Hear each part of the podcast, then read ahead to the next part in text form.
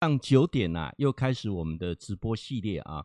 礼拜三呢是空中讲堂，那礼拜六呢，我是针对前世今生这个系列啊，来跟大家一起来做分享啊。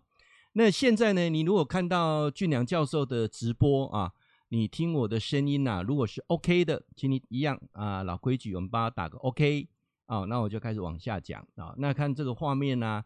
是不是呃呃正常没有那个啊？那就麻烦你就帮我留个言，就打个 OK。那我就开始今天进行啊，讲前世今生啊，我们的系列啊十一啊第十一的系列开始往下。那也是来回答粉丝的问题啊，就是说为什么前世自杀，今生又自杀，来世自杀，累世一直在做自杀，这个情况到底是怎么一回事啊？那我想今天呢就。呃，晚上时间我们就来聊聊啊。那谈自杀之前哈、我今天下午刚去打疫苗，打完疫苗之后回来呢，呃，很多粉丝问我说啊，状况怎样？哎，还好啦，我就回来睡个午觉啊，那睡得很熟啊。那晚上起来吃晚餐也都正常啊，所以说不用担心啊，用一种正面的心态啊，因为任何的药物或者是疫苗，它都一定有所谓的不良率。你一定要去看大的啊，譬如百分之九十九好的，你不要是集中拿个呃一个放大镜、一个显微镜去看那个啊百分之一、千分之一、万分之一啊，去看那个点，那这样人生就不快乐了啊。那为什么呢？我今天会前面提这一段，其实哈，所有会自杀的人，他都是在这一个思考的逻辑当中乱不出来，一直在想啊，怎么会这样？怎么会这样？那想到这些不好的啊。哎，我举个例子好了啊，有有几个呃很有名的人啊，那像吴念真、黄春明啊，因为我在上次在看一个文章当中啊，看到呃吴念真他也想过要自杀啊，吴念真想过要自杀，对，在他金门当兵的时候啊，那时候呢，他从呃部队当中收到家里的一封信啊，这一封信跟他讲说家里很穷啊，没有钱付电费，要被断电啊，听听很难过，为什么很难过？因为他去当兵也没有办法帮忙家计啊，那家里很穷，呃，没有付电费要被断电的。那他本身呃呃服役的过程当中，他把一个无线电哦借给那个蛙人部队来使用，结果因为就是就一应啦，结果那蛙人部队一翻船呐，那个无线电掉了啊，他现在担心什么？不是不是家里没有钱缴电费，他还担心说那个无线电找不回来要被判军法啊。明明要退伍，这个边可能做不完哈。啊，愈想哦，安尼大家一直一直碰下代志，碰到尾就想吼，一支枪安尼，喙喙堵了以后，嘣一声，下面拢改管哈。啊，最后呢，他也忽然间想到说，啊，我这样子自杀能够解决问题嘛？啊，那所以呢，他就从这个关键点就走出来。那还有一位呃文呃写文章写得非常好的台湾的一个非有非常有名的文学家，叫做黄春明啊。黄春明是在学业挫折上啊，一直啊很不顺心。他也算是蛮聪明的哈，他一考呢就考到了这个宜兰的罗东啊，罗东高中啊，罗东高中就念到一半退学，那转到头城高中啊，又被退学，然后呢再重考考上台北师范啊，台北师范读一读又被退学，然后换到台南师范，台南师范读一读又被退学啊，最后到了屏东师范，校长就预约他说，哦，你真正是留学生呢哈。让其出国留学，啊，你是台湾，那是给留学安尼啦啊。他自己跟他自己的继母的关系也不是很好，所以他就一直学业的因素、家庭因素就开始钻牛角尖啊，他就很想去自杀。哦，在那个过程当中，他想到说啊，我就是死了之后一了百了啊。可是他又想到，他爷爷是最疼他的，他如果我死了之后，我爷爷会不会很伤心呢？那这个阶段就自己啊，慢慢的就在走出来啊。我我在讲说。每个人都有一些状况啊，那我今天除了要谈怎么样避免自杀以外，那还要来跟各位讲一个实际的个案啊。这实际的个案呢，是在几年前呢，我在啊催眠当中的一个个案啊。这个个案是什么呢？啊，呃，教授呢，在这个疫情啊啊还没我们还没有发生之前，本来是规划六月份要办一次前世今生的体验之营，结果这个疫情来就整个打乱。原则上，我一年大概办一次或两次的这个前世今生的体验之营啊。那这个是在好几年前啊。那办完之后呢，我们所有的粉丝啊就会跟我来啊、聊一下他整个的状况。那甚至有些呢比较需要做个别啊智商辅导的，我们再约时间啊。那这一位呢是住在屏东啊一位慕容小姐啊，她的姓我特别记着，她是复姓叫慕容啊。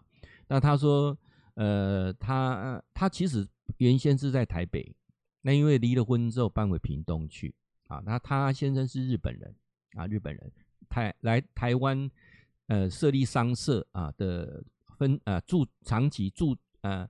分住在台湾的日本人啊，那他呢本身呢，他也是日日文系的。那因为啊从事翻译工作，然后慢慢的跟这个商社有往来，最后她嫁给她老公啊。那她说他们一开始见面就是一见钟情啊。她去商社帮忙做翻译这个过程当中啊，那比较早到啊，她先生呢是负责接待她。那见面的那当下呢就一见钟情啊，所以很很快的后续就是。约会啦，三个月他们就结婚了啊。那结了婚生了小孩之后，就发现其实个性是完全不一样的啊。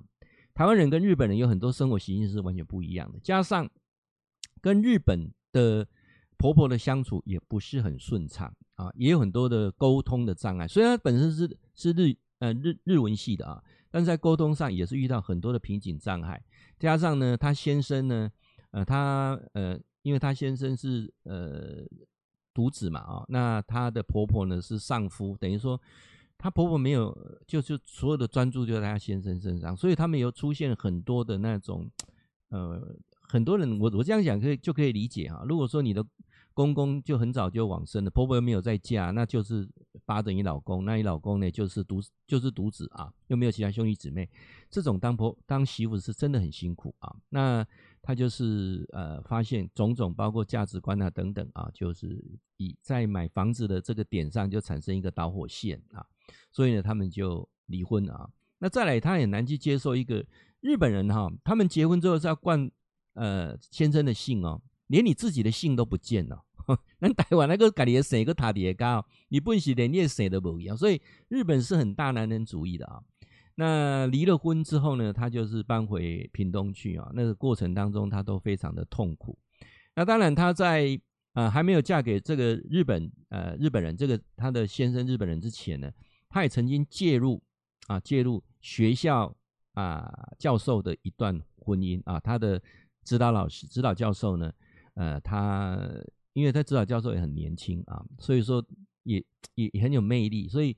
莫名其妙的，他就成为人家的婚外情的对象啊！好在这件事情啊没有被追究，不然他大概连毕业都很难毕业啊。那他也知道，他也知道这是不对的啊，所以他就最后是很很痛苦的啊离开了他的老师啊。所以他有一段师生恋啊，他有这这一段的过程。那他这一次的结婚，除了沟通啊不良以外，其实还有一个最大最大的问题是什么？也就是。她的老公，日本的前女友啊，她发现她老公一直在跟她藕断丝连，藕断丝连啊。然后呢，呃，晚上在通视讯啊，这个是她最难去接受的。那甚至呢，呃，她婆婆讲出一句话，让她也非常痛苦。她说：“你知道为什么我儿子娶你，没有娶她，是因为你太厉害了，你是介入他们感情当中的第三者。”天哪，我怎么莫名其妙又成为人家的第三者啊？怎么一直我都在成为人家的第三者？所以那个过程当中，就是让他一直没有办法跳脱出来。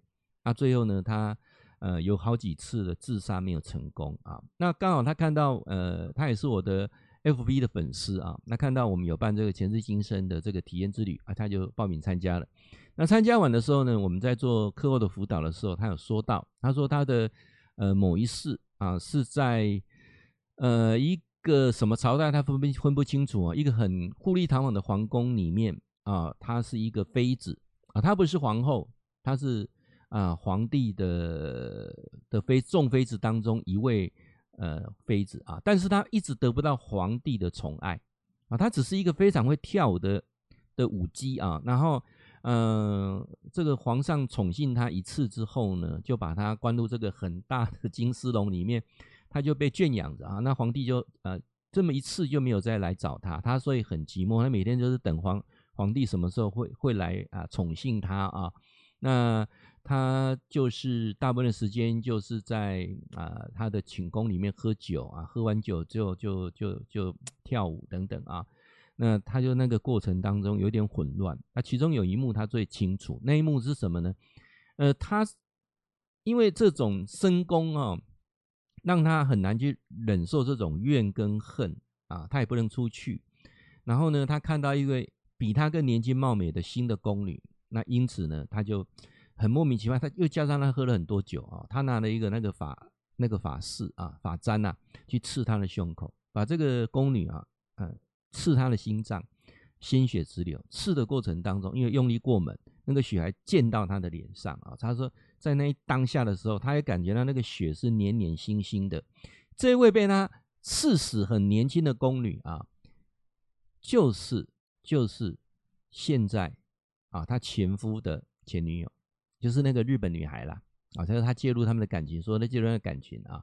好，然后他在这一世当中，他所浮现的啊，就是浮现了一个很很英俊啊，很很很挺拔的一个呃卫士啊，就是进宫里面的卫士的这个队长啊，也是呃也是他人生最后一幕的时候，因为醉酒跌入那那个。大的池塘里面，然后那一个呃卫士的队长跳到那个池塘去把他抱起来救起来啊，抱起来的那一幕啊，他很清楚的连接到这个卫士的队长，就是这很长得很帅的 卫士的队长，就是他大学的老师啊，这大学老师，哎，怎么那那这两个看这会那这谁个永博赶快的角度，好像再重新再再再演一次，怎么这种情况怎么又又发生了啊？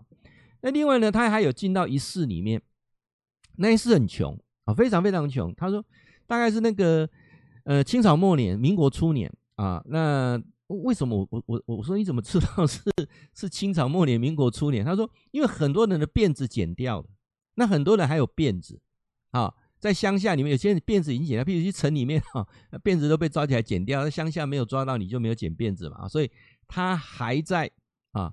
呃，在乡下，所以看到很多人还是留辫子的啊。那刚才看到有些人是辫子剪掉，所以他说那个年代应该是民国初年或者清朝末年啊。那那他很穷啊，他发现住的那个房子很破啊，那土埆厝啊，呃，下雨的时候会漏水，很冷。啊，跟着一个呃，也是啊，这个抽的那个鸦片烟哈，抽到最后已经皮包骨。呃，眼神都没有，没有什么眼神的一个男生哈，在一个那个破草房里面啊，他真的也没有，也没有钱啊，饮食不良啊，就是孩子哈吸他的奶哈吸不出乳汁啊，你知道吗？啊，因为买来烤 啊，那一个男人呢也也在叹叹大亏，为什么鸦片吸完了，没有鸦片可以吸了啊？那男的讲一句说，想把它卖掉。啊，再换几两鸦片啊，那小孩啊也可以卖掉啊，也可以换几两鸦片。哇，他真的很难过，很难过。当下呢，他就冲出去，抱着他的孩子跳井自杀啊，跳井自杀。好，来，来，教授，那然后呢？然后更恐怖的地方在这里啊，他跟我讲说，那一个啊，那一个啊，眼睛很哀愁看着他要把他卖掉的那一世的先生，就是那个吸大烟的。抽大烟的那那个鸦片鬼啊，那个就是他今生那个日本啊，日本的前夫啊，日本的前夫，他抱的那个婴儿，他抱的婴儿就是他大学的老师啊啊，怎么又这样啊？怎么怎么又这样啊？他说，我觉得好像都一直在重复这种这种事情。我说，对呀，重复这种事情，可是。你怎么会呃那一世他救你啊，这一世你怎么又抱着当他的母亲又抱着他去自杀啊？他跟我讲了一一段哦，我觉得是 我自己感受真的很深啊。他说他跟那个大学老师在一起的时候，他就拿过两次孩子啊，拿过两次孩子。其实他每一次哈拿孩子的过程都是老师压着他到妇产科去把孩子拿掉，他每一次都很想把孩子生下来。哪怕他跟他没有未来，没有结果，他也希望好好把这孩子抚养长大。好、哦，他觉得说这好像是我欠你的啊，这种这有有一种这种的感觉了啊。好，那呃，他问我说，那这些到底是不是人？很多事情怎么都是在这个轮回当中跳脱不来啊？啊，教授，这些到底是怎么一回事啊？那再跟我一直呃，希望说能不能得到一种解答啊？那我用一种不同的层面来谈。好不好，我今天我们的直播啊，我大概从这个个案当中，我分成三个层面来谈啊，三个层面来谈。第一个呢层面呢，我就针对灵魂这个角度啊，灵魂这个角度，从灵魂这个角度来往下谈。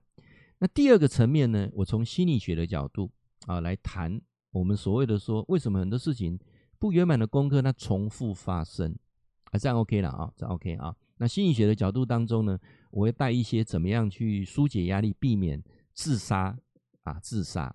那最后呢，我再用佛学的角度啊，再来谈前世轮回啊，呃，很多的轮回它都一直重复在发生，不用等到来世，当下它就重复发生，这样 OK 吗？OK 哈，好，那么就就继续往下讲了啊。好，那我们来讲说哈，呃，譬如说。他这个个案当中，我们发现说，那为什么会有这些事情都去卡住了？呃，如果说哈，如果说是他是一种所谓的逃避，或者是一种造梦的情况，有人讲说啊，这个可能就是他自己在胡思乱想啊。我我觉得很难哎，啊，你你你自己哈，你去胡思乱想，你去想象一件事情，想象它就有一个后面有个声音告诉你是假的，啊，知道意思？那是假的。啊，所以说我常常在跟很多人讲说，催眠不是想象啊，因为想象你不会相信，因为想象就告诉你是假的啊。催眠就是唤起一段隐藏的回忆或记忆啊。我最常举的例子就是这样子啊。如果一个男生跟你交往了三年，有一天他看着你说，这三年来我每天都很认真想象着要爱你，请问你听了感觉会很感动吗？不会吧？你一定很生气吧？啊，你想象的要爱我，那如果他看着你说，这三年来我都感觉很爱你啊，那就不一样了啊。所以催眠是一种感觉，那一种感觉是很直接的，是没有逻辑的。那这些东西所创造出来的，它不是创造出来的，它是本来就存在的，只是存在你在某一个记忆区块当中，它被挖掘出来了。它挖掘出来的时候呢，你就会发现，它很凑巧的，它在连接一些关系，而且这些关系是只有你知道。别人不会知道的啊！我再举个例子好了啊，我看到了有呃某些节目当中在谈说啊，这预测什么，看这个命盘啊多准啊哈，然后呢看这个什么流年啊多准啊，不要乱投资啊，不然会有什么天灾啊，不然为什么横祸啊等等啊？那我觉得那都是事后诸葛啊，你只要相信，你就会对号入座；你不相信，你怎么样都不会照着那个命运去走啊。这个就是我在。呃，改天你再看教授直播当中，我会谈一个从哲学来看啊，算命这件事情，就会来谈说人的很多的轨道中，你你不断的自我暗示当中，你就往那个方向去走啊，而且就去去去去把它啊掉到那一个轮回里面去了啊。所以我先跟各位澄清，就是他所经历的这些事情，都是在他的人生好几世当中的某一些片段啊，某些片段。那真的假的，我们就不谈。我们来谈的说，那怎么去圆满后续的这些事情才是重要的啊？嗯、呃，自杀能不能解决问题？我我我在辅导他，就问他说：“那慕容小姐，如果你自杀了，能不能解决这个问题？”他说：“当下我不会那么痛苦。”我说：“对嘛，当下不会那么痛苦。那除非你要自杀之前，你要不断告诉自己，人是没有来世的，死了什么就没有了。这样这样了解吗？”如果你要自杀的人，你必须要先催眠自己，你要自己非常笃信说，自杀之后什么都不会再有了，就 over 了，就结束了，不会再有来世了。好，那如果你自己都很难说服你自己说，可能还有来世，那你可不可以来告诉我说，你自杀之后，你的来世会怎样？你你自己可以说服你自己，我来世可以更好嘛？你自己可以说服你自己，我来世可以跟这两个男人都不再有纠葛吗？我如果没我如果没有说的错，没有说错的话，他这其中的一世，如果催眠再深一点的话呢，可能还会连接到他今生的婆婆，在那个皇宫里面，或许扮演的某个角色。今生的婆婆，在那一个非常破旧、充满饥饿、穷困潦倒。清末明初的那个小村子里面，或许他也是扮演某一个角色，这样了解吗？啊，我再重复说一次啊，自杀的人你要你要自己相信不会有来世了啊，就就结束了啊，就结所有都结束了。我相信百分之九十九点九都不大会相信，都会相信还有来世。那你有来世之后，你有两个可能性，你去思考一下。第一个，你有可能会更好嘛？呼呼诶，龙伯尊神。第二个，这些人在来世当中，他们要扮演什么样的角色来跟你互动？他们会放过你吗？还是你会放过他们吗？啊，那我们我们我们来谈，就是那在这个这个区块啊，那我想大家就比较容易懂。好，那我从心理学的角度来谈啊，心理学的角度，你们知道哈，自杀这个问题有多严重吗？自杀已经进入台湾十大死亡原因之一的第九名，第九名，全世界每四十秒就有一个人自杀，自杀比凶杀、自杀比战争的总数还多啊！而且自杀年龄啊，基本上啊，它有一个呃年龄层，大概都是在三十岁上下啊，三十岁上下是一个很大的一个自杀的年龄层。那目前以二零二零年啊，每十万人大概十个人自杀啊，每啊每每十万个人大概十个人自杀啊。那台湾的自杀率啊，就发现啊，不断的在往上提升啊，往上提升。台我们讲说。呃，每每十万个人啊，十万个人当中有十个人自杀，意思就是说，一万个人有一个人自杀了啊。那台湾目前呢、啊，最高的时候达到了十万个人有十六个人自杀，等于是一万个人当中一点六个人自杀啊，逐年在提升啊。尤其二零零七年是自杀的最高峰啊，二二零零七年自杀的最高峰。那当然像俄罗斯啦，像韩国啦，哈，印度啦，这些自杀也是蛮高的啊。那以台湾目前来讲啊，目前来讲，呃，我们的自杀率呢，大概十二点三啊，十二点三啊。那二零一八年啊，二零一八年它十二点啊，十二点五，它提提升了零点三 percent 啊，等于说我们没有往上走，是往下。然后呢，像我刚才讲韩国啦、俄罗斯啦、印度啦啊，那还有一个日本，它的自杀率属于偏高的啊。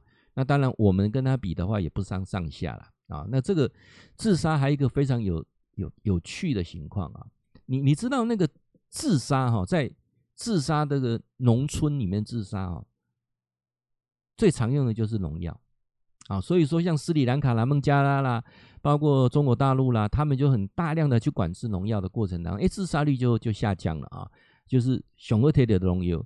那为什么农药自杀哈的成功率那么高？因为加了那么久了。啊，农不救，所以基本上都救不大回来，所以才会 创造。你只要把农药管管制的好啊，这个自杀呢就可以可以往下降啊。那所以像呃有一个叫做巴拉挂啊，那台湾呢已经没有再卖这个巴拉挂了啊。这在就就就毒的叫的是细了啊。可是啊，我说真的，台湾人基本上自杀嘛，不是用这种物件啊。台湾人基本上自杀上盖这的是什么？烧炭自杀。啊，烧炭自杀，而且很多的年轻男女烧炭自杀之前，手跟手还要绑红线呢。啊，绑红线。那、啊、你你你跟我讲，你绑红线是相信不会有来世吗？啊，绑红线是相信不会有来世吗？不是吧？就是我们期待有来世，然后有一个一个好的结果嘛，不是这样子吗？那你有没有发现说，你在绑红线的过程当中啊，我们希望说，呃，能够还有来世，然后有有有一个新的结果。那我告诉你的一个定律是。你没有圆满的功课，它会都会在重复发生，它会反复发生，一直发生。那这种情况之下，你觉得啊？你觉得啊？各位，你你你去你去谈一下。那你觉得绑了红线之后会更好吗？啊，这个这个部分我们就去思考一下啊。那一氧化碳的这种自杀方式，其实最早不是在台湾，最早呢是从香港传进来的。一九九八年的时候啊。香港啊，因为这个烧炭自杀，结果这个媒体大量的报道，报道的这个过程当中啊，这个一年当中啊，大概有一千啊一百多则，一百多则，香港一百多则啊这种自杀，哇，台湾开始饿啊，台湾一开始啊的沙坝三百多例自杀是烧炭自杀了啊，那加上说报道的过程当中，所以现在已经变成一个主流啊一个主流，那我们也不大可能去管制那个。木炭呐、啊，那边烤肉那边那个管制，哎，台湾人很喜欢烤肉啊、所以说啊，不是在怎么样避免用什么东西自杀，而是怎么样去让人能够跳脱自杀的这件事情。有几个电话号码哈、大家都知道，但是呢，你说有没有用？那我相信打的人理论上是比较不会去自杀的因为他在犹豫啊。那你去自杀的人很多是没有打这几个电话号码，我这几个电话码还是在节目当中哈、义务性的啊做个宣导啊。我们有一个哈、叫做呃安心专线，这是二十四小时的全国自杀防治中心的安心专线，二十四小时，你电话拿起来拨一九二五就可以直接拨通了啊，一九二五这是二十四小时的哈、那另外一个呢，生命线。也是二十四小时的啊，他是最早做这件事情的。生命线一九九五啊，一九九五啊。那另外一个呢是张老师的专线啊，张老师有上下班了啊。张老师的时间是一九八零哦，一九八零。所以呢，一九二五啊，一九二五，一九九五啊，这两个电话号码，我觉得二十四小时啊都可以来用，因为其实就这两边主杀东西，夜深人静的时候了啊。那我们来讲说，那这些。呃，自杀的一些状况有没有用什么样的方法啊？教授有没有什么方法？你你卡工透过心理学的方法有没有什么方法能够啊让自杀能够能能能够下降啊？那我就提供几个啊步骤，你们可以参考一下啊，参考一下。在我们做智商辅导来来讲呢，呃，这有几个步骤非常有效啊，非常有效。第一个，会想去自杀、会想去死的人，他一定脑中有个声音。就是说我死了之后就可以解决一切，我跳下去可以解决一切啊！这个过程，我我为什么可以这么样斩钉截铁的讲？因为我自己有这种经验啊！你们如果看我前面的直播就了解，我在以前啊，忧郁症的问题啊，我也有想自杀，甚至还想带全家去自杀，那种观念都会有，就是把孩子、太太都当做自己的自己的财产啊，这种啊，那你怎么样去避免？那我也很，我真的也很。也觉得很庆幸啊，自己没有自杀成功，最后呢，能够走上心理智商辅导这条路，甚至呢，呃，开始去研研研习研读各种所谓宗教的东西，进而啊，让我自己心有余力，还可以去帮助一些人。啊，那我觉得老天爷要给你一些功课之前，一定要让你先去尝试一下。哈，在这得救的人，手无一挂的都会讲救了啊。好，那。我创的这几个方法，你们参考一下，或许有用啊。就是说，当你的脑中有跟你讲说啊，你就跳下去啦，反正死了什么都可以解决问题的时候呢，啊，三个字送你，好不好？这三个字，你只要不断的重复，问题就解决了。叫做哪三个字？这三个字就我偏不，我偏不，我偏不，我偏不，啊。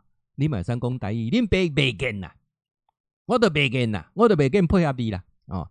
就是我们讲说，人的脑中有天使魔鬼嘛，对不对啊？这时候这个天使叫大声个赞声啊！理论上，你只要不断的从我偏不，我偏不，我偏不啊，理论上都可以跳脱那个逆境啊。那这些情绪就很快就可以烟消云散了啊。先认知，当情绪得到认知的时候，你的思维当中脑部就产生电化。电的化学刺激啊，那这种你整个的思维就可以慢慢改变啊，非常有用，非常有用啊。那当然也有些人啊，在自杀的过程当中啊，他就是，比如说饮酒过量啊，吸毒过量啊，然后呢，那种想法不断重复在想啊。那老师讲说啊，你讲偏不告好啊，偏不不好，别弄啊，偏不不好，不要紧。第一个方法也是非常有效。大口做深呼吸，你不断的大口深呼吸啊，你会出现一个情况：你大口深呼吸，脑中大部分缺氧的啊，吸氧进进氧气的时候，吸氧到你的大脑的过程当中，大脑就越来越清醒啊，大脑越来越清醒啊。理论上，你什么不好的想法什么，就就好像那个马桶在冲冲那些大便一样，就一冲就冲掉了。大口吸气，啊，不是去抽烟，抽烟没有效果；不是去喝酒，没有效果；不是去吃麻醉迷幻药，没有效果。就大口吸气，大口吸气，不断的吸气，大口吸气，吸气越大口越好。所以我常常跟各位讲说，当你要想自杀的时候，最好的方式是结合的运动。你去跑步，你去健走，啊，你在走的过程当中就会大口吸气，啊，运动完。理论上，任何负面的的的情况都可以消除很多。养成运动习惯，尤其健走、大口吸气是非常非常有效的啊。那第三种啊，你可以或许尝试一下啊。教授，我就没有运动的习惯呐，对不对啊？我如果走出去告诉跳跳河别安怎啊？啊，如果你负面想想思维这么讲，那我就用第三种方法帮你啊，拿一张纸出来，什么纸都可以啊，把你所想的统统写下来，好不好？通通写下来，我给你保证，你写不到两千个字，哈 啊，不然你写写遗嘱也可以吧？写个遗嘱总可以吧？啊，写的过程就是一种文字治疗啊，文字治疗。好，写的过程当中告诉你第四种方式下去延伸。你写完之后，你去幻想一下，如果你是一个电视台的编剧，这么惨的故事怎么编成一部电视剧？编的过程当中怎么将其中在曲折离奇，最后的结局要怎么写？啊，去想一下所有的。观众朋友希望看到的结局是什么啊？慢慢的啊，去去去剧本开始做调整，这是非常有效的一种我说的啊文字治疗啊。那当然，最后教授要提的是宗教力量，说真的也是很大的啊。我我我现在来跟各位分享一下啊，在那个当下哈，如你只要不断的念佛号哈，理论上你是不会自杀的啊，真的。只要念佛号就不会自杀，是啊，没有错。你就念南无阿弥陀，南无阿弥陀，一直念就不会自杀啊。当然，如果你是一个基督徒啊，你念南无阿弥陀佛，你觉得很尴尬，那你就改成念一二三四五六，一二三四五六，一二三四五六。啊，我给你保证，你持续念它一个小时，你真的不会想去自杀。为什么？因为你会自杀，就是大脑掉到那个思维当中，一直转，一直转，一直转，转不出来嘛。同意吧？你你会自杀，就掉到那个思维，一直转，一直转，转不出来嘛。那我们在心理学一个非常简单可以教你的方法，就是说，你的大脑再去从事另外一件事情的思维的时候，这件这这个这这个啊，这个回路就变小了啊。所以念一二三四五跟念阿弥陀佛都一样啊。念的过程呢，你就不会去想自杀了。不相信呢？我每次在教学的时候做一个很简单的心理心理实验啊。来，各位，你握拳，握住你的拳头，可以吗？啊，画一个圆圈，容易吧？很容易啊。好，你伸出你的食指，画一个正方形，很容易吧？很容易吧？很容易哈。好，两只手一起做做看，画眼发方中看。我不相信你可以做，因为你的思维只能做一件事情。啊，所以重复某一段文字啊，要念出来，效果才会好。啊，这这一点，我想在心理学的角度。我就从这几个部分来跟各位来分享，好不好？最后我要跟各位讲，那从佛学的角度，从宗教的角度，我们来谈自杀之后，真的就能解决问题吗？啊，我来跟各位报告一下，自杀的人无法跳脱六道轮回，尤其会进到二三道的轮回。有很多人说，那二三道就是要当鬼啦、当畜生啦，哈，是这样子吗？啊，那当然，这种的解释太笼统。我来讲一下什么是鬼道啊，心里永远不满足啊，就是一个鬼。不，世上很多鬼嘛，交鬼、酒鬼、不输贵啊，赌鬼啊，很多的鬼有没有？永远得不到满足，永远不会满足，那这个鬼。你你注意看哈。诶，最近哦，YouTube 上有有人不断在检举讲说，你看 YouTube 的广告就是，哎呀，理财很简单呐，随时赚很多钱呐，拿一笔钱在那边哎嘞哎嘞呜啊，那个是演给谁看？那不是演给我们这些人看，那是演给那些鬼看的。什么叫鬼的？就就哈钱啊，就散的啊，就戆的，遐戆鬼看。你注意看遐演员哦，你把鞋卡金的看，那演员清一色都是酒店的小姐跟少爷，他们来客串演出的。你垮裂了灾啊！那有些人都喜欢看这个。前几天，呃，教授加了一个群组，这个群组呢，清一色通通是计程车司机。我对计程车司机啊，我没有任何的偏见。但是我看到他那个群组里面，我就会发现说，为什么有些人一辈子他就是在开这个计程车？为什么他不能变成计程车行的老板？为什么他会在这个这一个圈圈里面一直绕？你看看群组里面的东西，你就一目了然，就会看得到说，有些东西它不是真的，但是他们会传啊。所以我想说，你有没有一个很清楚的大脑，能够一个有有很清楚的思维啊？当你永远不满足的时候，你要去检讨，它是你需要的吗？是你必要的，还是你想要的？你你了解我说的这个意思吗？啊。所以我说 YouTube 的那个广告，如果你们现在看，它很常常插播上来嘛啊，理财很简单啊，只要选回理财用的手机啊，对不对？下载 APP 啊啊，一次可以赚很多钱啊。那钱的呢？哎，你看，你看看嘛，我培训来的偌多钱，开一台保时捷，底下讲你看我投资安那有无？包括很多传直销不是在搞这个吗？那这是什么？这是演也不是演给人，它是演给鬼看的。鬼它有几个特质啊？鬼有几个特特质，就是永远吃不饱，永远满足不了。第二个特质。他智慧被蒙蔽了，啊，被蒙蔽蒙蔽了。那第三个很容易被啊煽动，很容易盲从，这这三件事情。好，所以说我们讲说，你死了之后进到那个轨道，鬼不是啊，看没丢鬼啊，招来招去啊，或是那是鬼片里面的鬼。鬼是什么？鬼是永远得不到满足，永远吃不饱，永远就是饥饿难耐，恶鬼道，恶鬼道，这样了解意思吗？好，那我们讲还有个地狱道。啊，二三道不是还有个地狱道吗？地狱道是什么？哦，生不如死。但刚刚那青蛙生不如死，你为什么在那种生不如死的环境当中去思考一下？我对于啊很多经济困顿的人从事职业，我没有任何偏见，我只是一而再、再而三的重复来告诉很多人去思维：贫穷绝对不是老天带来给你的，贫穷是后天造成的。你贫穷无法翻身。都是你不断的在犯重复的错误，在那个轮回当中一直在轮回，这样这样了解我说的意思吗？啊，有些人啊，像我们我我刚才谈到计程车司机，一叠抱怨工业行李不好，那为什么有些人开计程车开的生意很好，甚至他可以弄车队等等？你有换你工，他的待人处事，如果你每天都是负面的，你想法都是负面，言语都是负面，你看的都是不好的。各位，我我们我们说。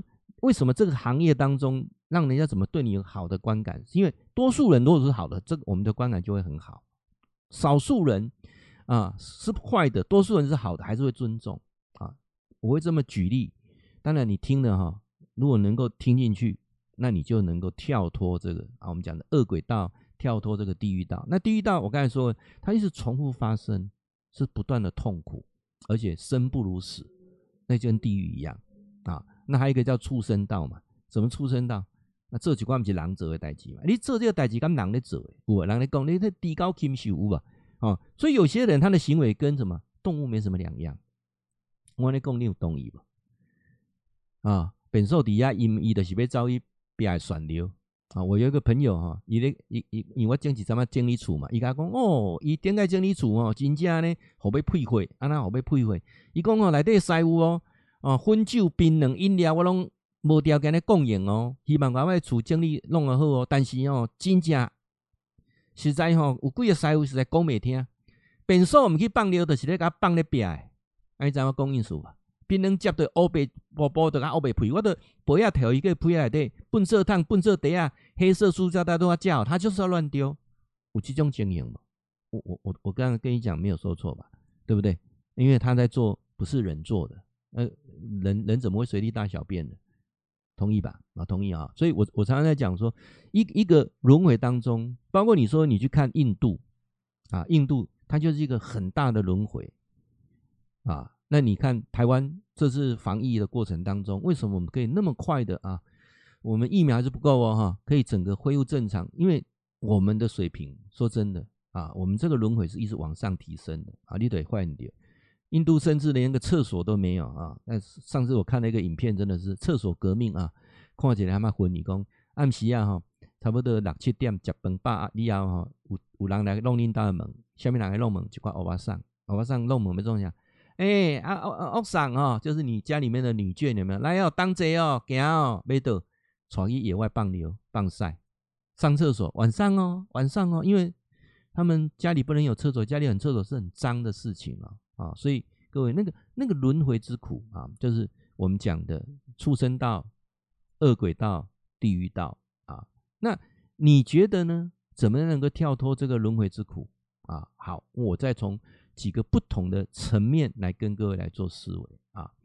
呃，佛教的生命观点的基调呢，是众生平等、尊重生命、珍惜生命、生命轮回，也是佛家的根本观念。佛家主张众生随着业力，在业海当中生死转轮。所谓的业力，什么是业力？就是我们一生当中所做的行为语言然后呢，都会记录下来一点一点，成为分数啊。我们可以讲善是得分，恶是减分。最后的时候，种瓜得瓜，种豆得豆，种善事得善果，种恶事得恶果。这是讲个最简单的观念的。那我丁高伟您共一公有有一部片子在 YouTube 上就会看得到，日本的叫做《来世不动产》啊，《来世不动产》上面就有讲到说，你今生所做的所有的成绩、所有的功课，到最后你往生的那一刹那、断气那一刹那，你的。呃，所有的呃，这今生的资料传输到上面的那个阿赖耶识第八意识，就是大的统总总和意识当中，有一个电脑运算，算出你多少分啊？那当然，这是我有一种比较有趣的说法啦。那但当然，这个佛教他们讲就是说的圣因各嘛，啊，那前教授这阵子一直在讲那个啊，十殿阎君的部分啊，都在讲八重地狱啊，开始从第一个啊开始审判，看你当中得几分啊。也更大，看来你一生所做过的所有的事情，所以你现在所做的一事情都有所积分。所以，呃，我们最后呢，教授要来跟各位来分享的啊。所以有人讲说啊，告诉安尼我想我多诶，片边在经营个发生无啊？呃，千古哈、啊、以来有一个不呃，每个人没有办法跳脱的一件事情，就是每个人都会死。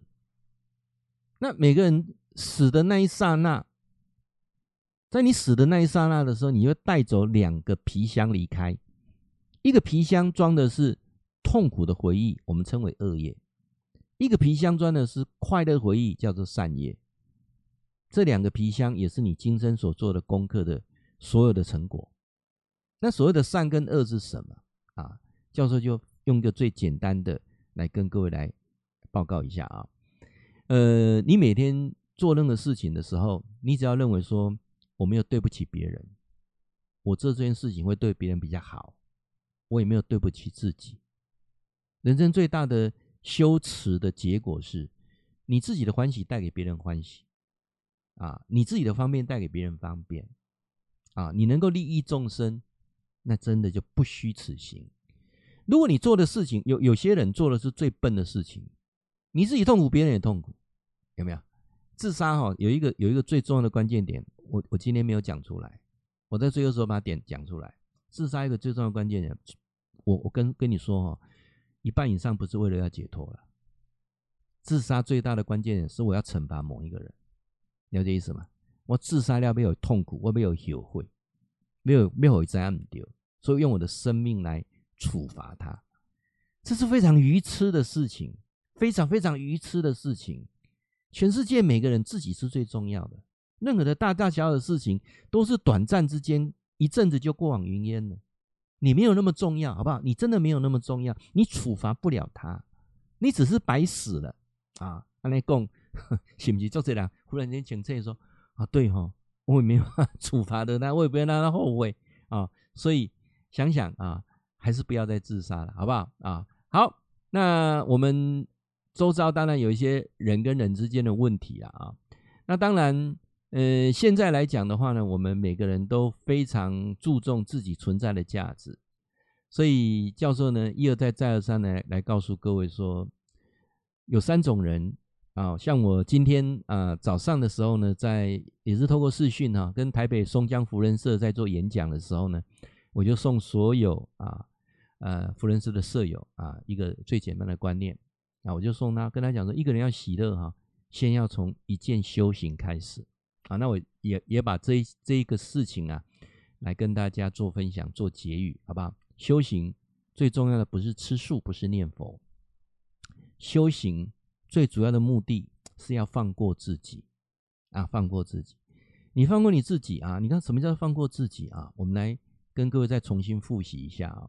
修行都希望成佛。佛不是头上会发光，也不是有光圈，那个叫佛啊！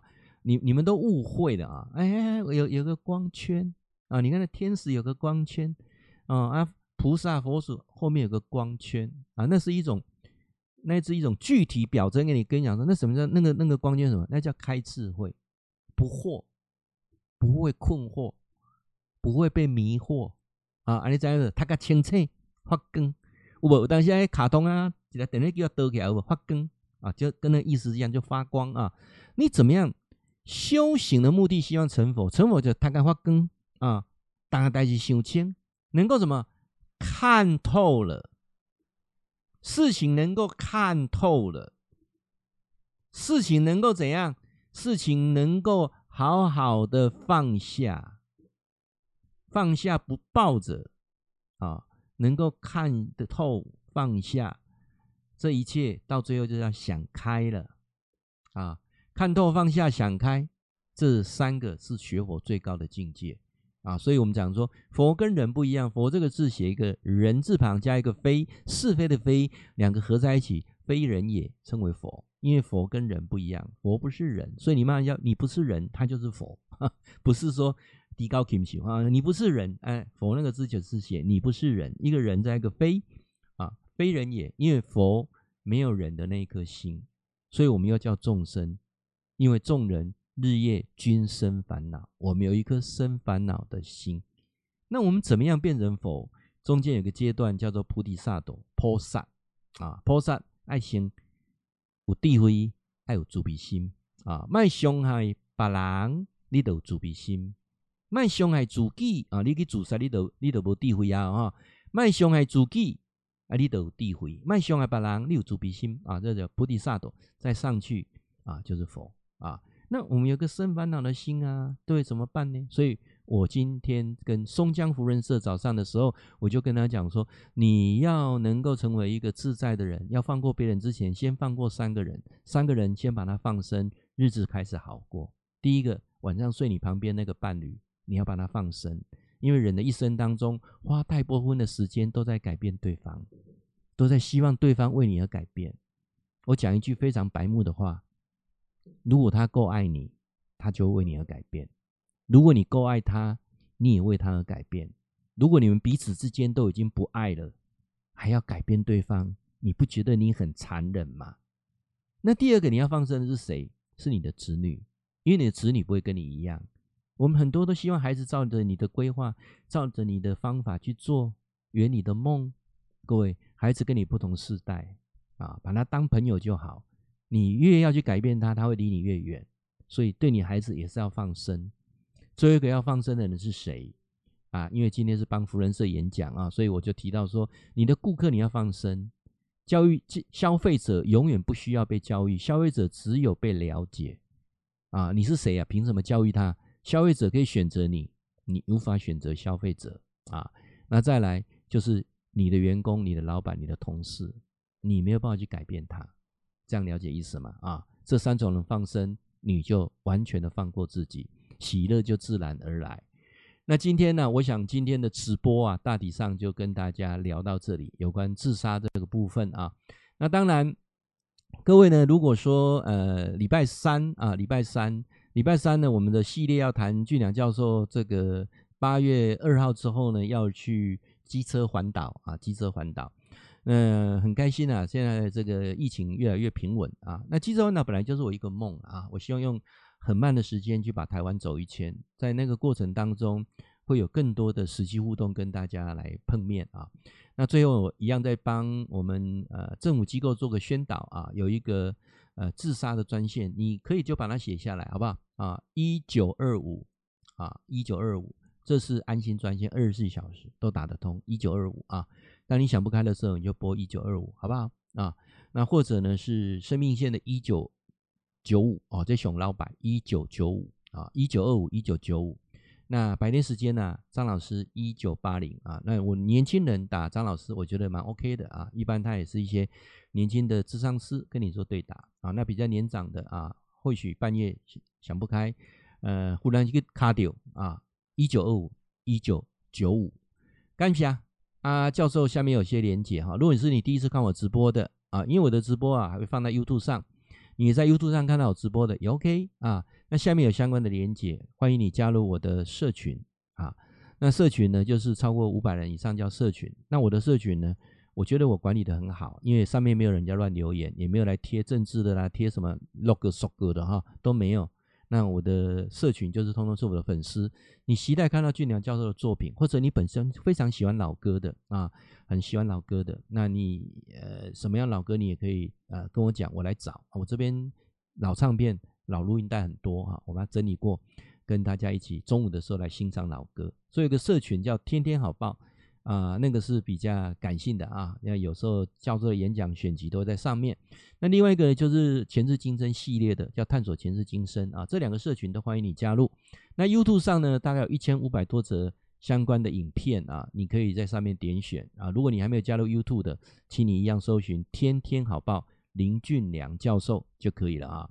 那粉丝团啊，如果你觉得今天的直播对你有帮助，也期待你的分享能够传播更多的善知识。晚安。